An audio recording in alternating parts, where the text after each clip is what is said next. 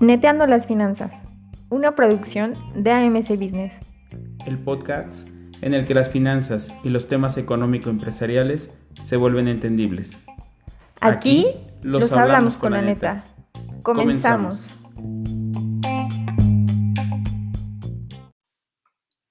Hola amigas y amigos de Neteando las Finanzas, bienvenidos a este episodio donde vamos a platicar de las tasas de interés, lo que es el interés, porque hay distintos tipos de interés, ¿no? En otros capítulos hemos platicado un poquito sobre esto, pero hoy vamos a abordar los tipos de interés, así que comenzamos. Y muchas veces nosotros eh, necesitamos un crédito o un financiamiento. Y entonces, por el hecho de utilizar el dinero ajeno de manera anticipada, pues nos obligamos a pagar una, plusvalía, ¿no? Es decir, nos obligamos a pagar un extra. Y ese extra le llamamos interés. El interés es entonces el dinero que vamos a pagar por el uso del dinero ajeno durante un periodo establecido. Hay que dejar muy claro aquí que una cosa es el interés y otra cosa es la tasa de interés. La tasa de interés sirve para determinar el interés. El interés es el producto de utilizar el dinero a una tasa de interés por un tiempo. Y entonces la fórmula más recurrente para determinar el interés, decimos que el interés es capital por tasa por tiempo. ¿Qué significa esto? Pues significa que vamos a tener un monto, ¿no? un capital inicial, que es el dinero que voy a utilizar desde ahora, dinero ajeno, la tasa de interés que vamos a fijar y el tiempo que lo voy a utilizar. De tal forma que si lo voy a utilizar tres años y me van a cobrar una tasa de interés del 10%, en tres años habré pagado el 30%. 3 por 10, 30%. Y si este 30% lo multiplico por los 10 mil pesos que me prestaron, pues entonces tendré que pagar los 10 mil más un 30%, es decir, 10 mil más 3 mil y voy a terminar pagando por esos 10 mil que me prestaron desde ahora, voy a terminar pagando 13 mil pesos. A, a estos 13 mil pesos le vamos a conocer como monto, es decir, el valor que tengo que regresar, lo que me prestaron más el interés. Pero ojo amigos y amigas, eh, muchas veces nosotros necesitamos un crédito y entonces eh, pues pactamos ciertas condiciones sin saber en qué nos estamos metiendo. Y en ese sentido, fíjense ustedes que hay distintos tipos de interés, distintos tipos de calcular este interés. El más común y el ejercicio que acabamos de hacer le conocemos como interés simple. El interés simple es eh, determinar el monto que tengo que pagar por el uso del dinero por, a una tasa de interés determinada por el tiempo. Sin embargo, eh, ese interés simple pues es más común cuando lo hacemos con la gente que no forma parte del sistema financiero, la gente que es un poquito informal, la comadre que nos prestó dinero y este, doña Chonita, la de la, de la colonia, que es la que se encarga de prestar dinero cuando lo necesitamos, pues es, esta persona. Por lo regular nos va a cobrar una tasa de interés simple. Y el interés simple en un crédito es demasiado caro demasiado caro. Entonces, intentemos no utilizar estos mecanismos de financiamiento, nunca utilizar un mecanismo de financiamiento a interés simple. ¿Verdad? Eh, lo más común, ¿no? Lo más común cuando hablamos de créditos eh, y los obtenemos del sistema financiero formal, ¿no? Por ejemplo, un banco o una institución financiera, una tienda departamental incluso, se estila que nos los van a cobrar a, una tasa de interés sobre saldos insolutos, así le conocemos, sobre saldos insolutos. ¿Qué, ¿Qué quiere decir esto? Que durante todo el plazo que vamos a tener el creditor a la disposición de este dinero, pues vamos a ir haciendo pagos, por lo general periódicos, puede ser semanales, quincenales, mensuales, eh, y estos pagos siempre van a ser los mismos, ¿no?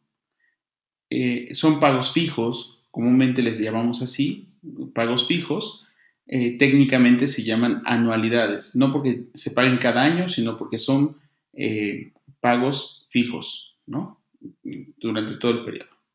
Y en ese sentido, eh, estos pagos fijos se van a calcular sobre el remanente de nuestro saldo en contra. Es decir, si yo debo 10 mil pesos y esta quincena aboné mil pesos, pues me quedan 9 mil por pagar. Y sobre esos 9 mil me van a cobrar un interés. La próxima quincena vuelvo a abonar otros mil y me quedan 8 mil y me van a cobrar interés sobre los 8 mil. Es decir, solamente sobre lo que queda remanente de la deuda. Eh, esto es importantísimo porque entonces, conforme va pagando la deuda, pues los intereses van bajando. Una característica fundamental de esto es que al principio del periodo vamos a pagar mucho de interés y poco de capital, vamos a, abonar poquito, pero al final, hacia la última parte del crédito, pues va a ser al contrario, vamos a abonar mucho al capital, a la deuda, ¿no? Y poco al interés. Por eso es que este tipo de créditos son muy recurrentes, por ejemplo, en créditos hipotecarios, cuando queremos comprar una casa, cuando queremos comprar un auto o cuando sacamos un crédito nómina, ¿no? que nos adelantaron nuestra nómina. Este tipo de tasas de interés, este tipo de interés, lo vamos a ubicar muy bien en, ese, en estos ejemplos que te acabo de dar. Se llaman saldos insolutos. Por lo regular, cuando vamos a tomar un crédito de estos, nos van a dar una hojita que se llama tabla de amortización y donde te van a decir, en esta tabla de amortización te van a ir diciendo cómo va avanzando el crédito y el capital. Y de esa manera también tú podrías saber en, en el momento en el que tú tengas un dinerito extra, si lo metes, cuántos meses reduces o cuántos años reduces, etc. Entonces puedes jugar un poquito más y es un crédito mucho más barato porque la tasa real, la tasa efectiva, lo que terminas pagando al final, pues es menor que si lo hubiéramos calculado con un interés simple, porque el interés simple eh, lo toma el capital, el dinero que te prestaron por todo el tiempo, por la tasa que pactaron, ¿no?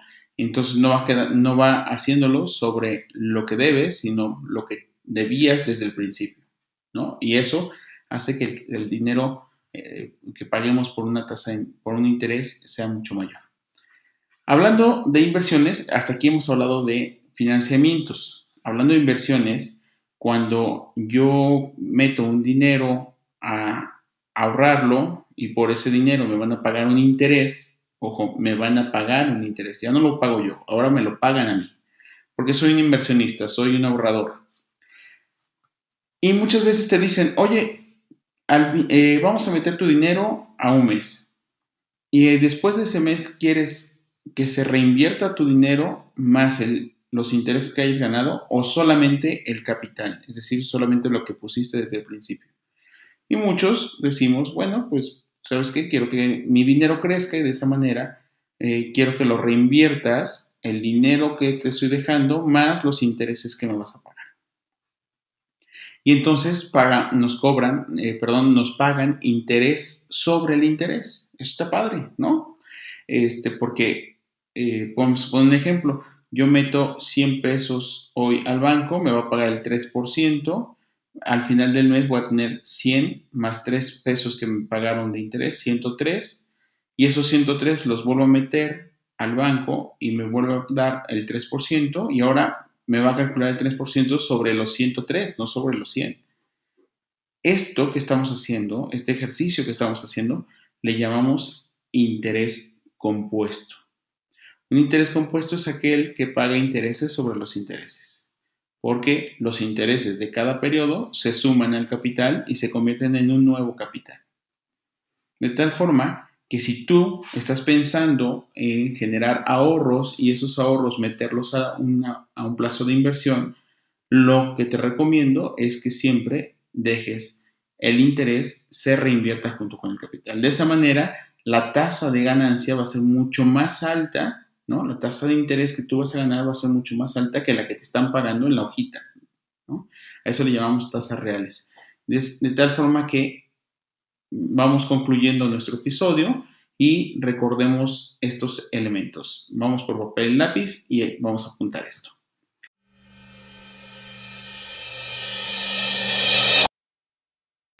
Si yo quiero un crédito, nunca, o por lo menos intentar que nunca sea a una tasa de interés simple. Siempre a saldos insolutos.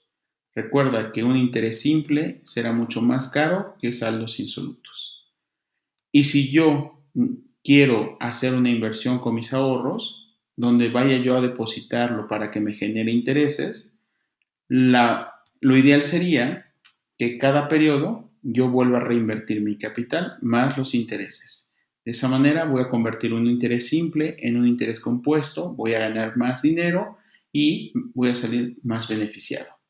Así que amigas y amigos, acabamos de hablar un poquito con la neta acerca de los intereses y yo espero que esto te haya servido. Si es así, no olvides suscribirte a nuestro canal. También ahora ya estamos en YouTube, en ocho plataformas distintas y puedes mandarnos tus comentarios o tus mensajes a través de nuestras plataformas eh, eh, sociales, en Facebook, arroba soy Miguel González, arroba despacho AMC y con muchísimo gusto vamos a poder platicar de aquello que te interesa a ti, aquí, donde identiamos las finanzas y nos preparamos para todo. Nos escuchamos en la próxima emisión. Neteando las finanzas ha sido presentado por AMC Business. No olvides visitar nuestro contenido en www.amcbusiness.com y escuchar todos nuestros episodios disponibles en Spotify o seguirnos en nuestras redes sociales.